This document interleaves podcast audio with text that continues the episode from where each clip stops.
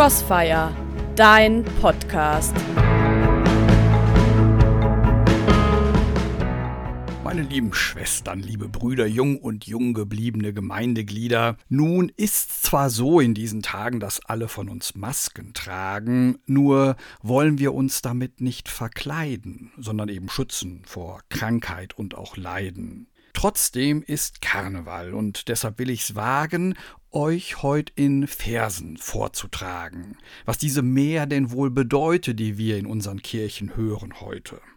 Wo steckt der tiefere Sinn, die höhere Wahrheit? Wo führt uns das zu größerer Klarheit, wenn Jesus einen Kranken heilt und gleich befiehlt, dass der dann schweigt? Dass er ihm sagt, du bist gesund, doch sag das keinem, halt den Mund. Warum macht Jesus daraus ein Geheimnis, tut so, als wär's ein Verhängnis, wenn irgendjemand spricht, erzählt, wie wunderbar er hier die Welt bewegt? wie er den Aussatz, damals sowas wie die Pest, mit einem Wort verschwinden lässt. Eine mögliche Moral von der Geschichte könnte sein, wir sollen nicht Gutes tun und drüber reden, sondern lieber leise, heimlich geben. Doch das ist es nicht allein, denn wenn hier wird ein Körper rein, soll das eigentlich ein Hinweis sein darauf, dass wir denken oft zu klein. Will sagen, wie oft passiert es, dass wir etwas sehen und meinen gleich es zu verstehen? Wie oft hören wir ein Wort und meinen dann sofort, dass doch ganz klar ist, was der andere meint, uns logisch, einfach da erscheint. Und auch in Glaubensdingen ist das leider häufig so. Wir sind nicht selten etwas schnell zu froh, glauben viel zu häufig, dass wir ganz genau begriffen haben, was Gott uns hier und dort wollt sagen. Und vor allem binden wir uns einen Bären auf mit unserem Denken Welt erklären, weil wir es nur aufs Jetzt und Hier beziehen und die höhere Wahrheit gar nicht sehen. Jesus aber bremst uns da, möcht nicht, dass wir rennen, weil wir sein Tun eben erst vom Ende her verstehen können. Denn jedes seiner Wunder mag's klein sein wie ne Maus, weist immer über diese Welt hinaus, weist immer auf das Große hin, das wir nicht sehen und allenfalls im Herzen können verstehen.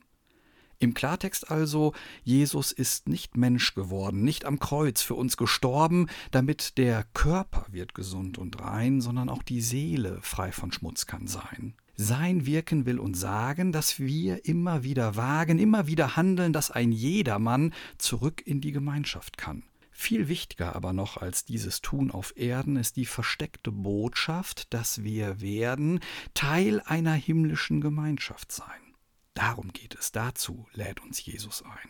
Und ein zweites lässt uns die Geschichte wissen, denn wie oft werden wir an dem gemessen, wie wir uns im Hier und Jetzt bewegen, hier in diesem Erdenleben. Da wird dann schnell der Schluss gezogen, denn auch von uns wird ja betrogen und gelogen, dass unser Glaube gar nicht wahr kann sein.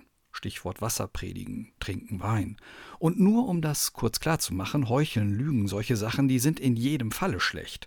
Doch unser Glaube, ganz in echt, der sagt uns eben dann und wann, dass Gott auch das bereinigen kann. Christsein gibt mir also keine Garantie, dass ich ein Engel werde, jedoch darf ich schon vertrauen fest, dass Gott mich zu sich kommen lässt, dass er alles wieder gut macht uns mit Liebe freundlich anlacht, dass wir frei von Sünden, Leiden, Schmerzen einst in seinem Reich sein werden.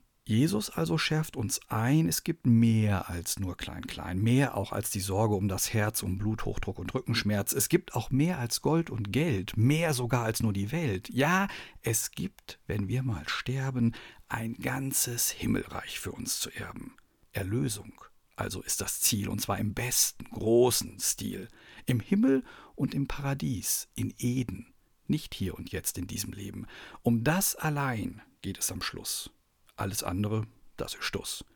Vielleicht kann das in diesen Tagen, in denen wir aus anderen Gründen Masken tragen, ein wenig aufbauen und bestärken und anhalten zu guten Werken und leben aus der Zuversicht am Ende eines jeden Tunnels. Da ist Licht. In diesem Sinne freue ich mich, wenn wir zusammen bald wieder richtig feiern können. Hello und Amen.